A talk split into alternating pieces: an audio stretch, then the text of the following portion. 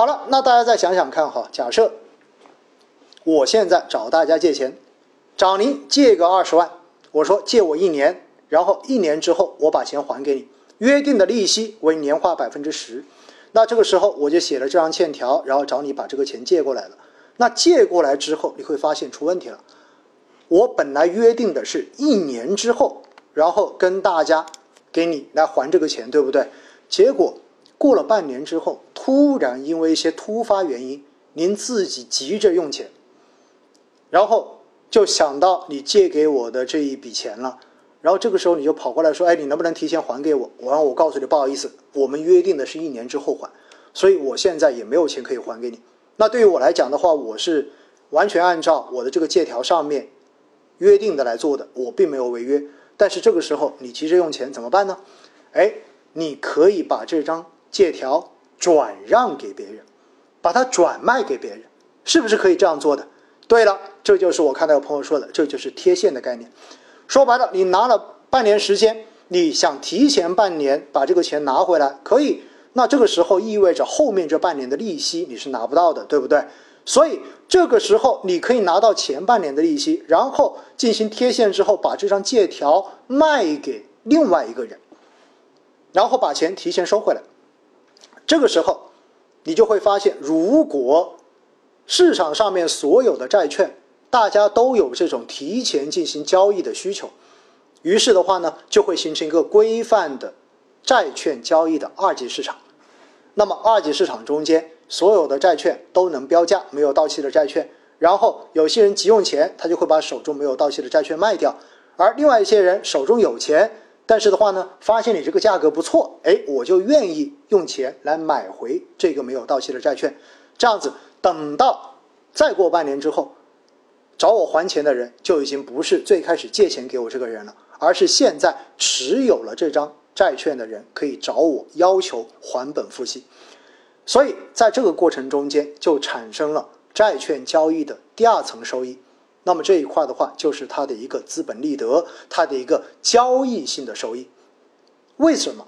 因为很简单呐，这个时候你会发现在二级市场上面的价格它是有涨有跌的。哎，很多人就会问了，那为什么会有涨有跌呢？很简单，这就取决于，也是我们接下来跟大家介绍，到底影响债券涨跌最重要的几个要素是什么。票面的利率，一般来说会分不同的形式规定，一种就是固定利息，直接写明了，比如说我刚才举的这个例子，一年之后我就还百，我就给你百分之十。还有一种的话呢，可能会写一个，哎，银行的。存款或者银行贷款利率、银行存款利率，然后上浮百分之多少，这是有可能的。那么这个时候就跟利率是相关的，对不对？但是我们不得不承认一点，大部分可能是这种约定票息的。那大家想想看看，如果我要找大家借钱，现在市场上面的无风险收益率，也就是你拿个东西出去买个货币，或者是存个钱，买个银行理财。然后的话呢，你大概能够收回百分之四，基本上不用冒风险的收益。我们假设哈，那我如果要找大家借钱，我大概要出到多少的利息，年利息，您才会愿意把钱借给我？是不是一定要超过这个无风险收益啊？如果没有超过这个无风险收益率，肯定你是不愿意把钱借给我的。确实，我看到在评论中间有朋友很专业，没错。一般来说，我们认为的无风险收益率会以十年期国债的收益率来作为一个基准。为什么呢？因为我们说了，国债是最高信用的债券，是政府来担保的这样的债券，所以的话呢，基本上认为它一定不会赖账，对不对？所以呢，十年期国债收益率现在大概是百分之三左右，对不对？我刚才用的例子是百分之四，我们就用百分之四来算。我要找大家借钱，是不是一定要超过百分之四？如果我出的利息出的这个利率都低于百分之四，你就会考虑说，我不如去买个国债就好了，我不如放到银行就好了，我干嘛要给到你呢？所以，如果现在无风险收益为百分之四，很有可能我要出到百分之七、百分之八，甚至于百分之十。当然，这个出价高低以我自己的个人信用作为评价。如果我过往的信用特别好，保证。还钱的这种概率比较大，那么这个时候呢，可能相应我支付出去的这个利率就会要低一点点。但是如果我过往的这个信誉非常不好，市场上面流传着我欠钱不还的这一种传言，那么这个时候可能我要付出更高的代价才能够借到钱。好了，我们假设现在无风险收益百分之四，我用了一个八的利息，八的年利率，终于找找大家借到钱了。一年之后，我应该要给大家百分之八的收益，对不对？结果现在过了半年，大家想想看看，过了半年之后。突然发现市场上的无风险收益上升到了无风险收益率从百分之四，以及上升到了百分之六。哎，大家想想看看，那这一张还没有到期的债券，它的交易价格是应该往上涨，还是应该往下跌呢？来，让我看一下你们的答案。假设现在无风险收益率从百分之四涨到了百分之六。那我这个没有到期的百分之八票面利息的债券，到底是应该往上涨还是往下掉？哎，对了，我看到，哎，我看到大部分都是往下掉。对了，应该是往下掉的。为什么？因为这个时候大家想想看看，市场如果无风险收益为百分之六，意味着这个时候如果我再要新找大家借钱，是不是意味着我可能还要更高的利息才能借得到？我有可能要出到百分之十。甚至于百分之十以上，我才能借得到钱，大家同意吗？而这个时候，你只有百分之八利息的这张债券，实际上它能够获得超越市场的这一个收益，只有百分之二了。在前面刚发行的时候，它是有百分之四的超额收益的，也叫做资本利差。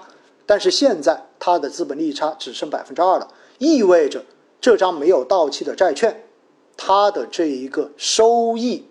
是在下降的，也就意味着它的投资价值也在下降的。所以，当市场的收益、市场的利率在往上面涨的时候，债券存量债券就会下跌。哎，大家记住了没有？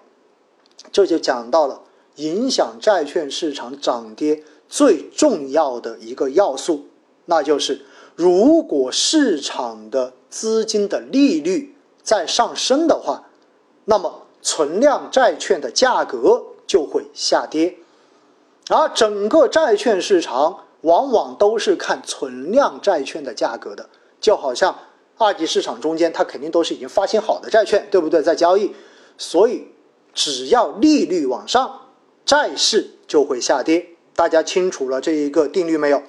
只要利率往上涨。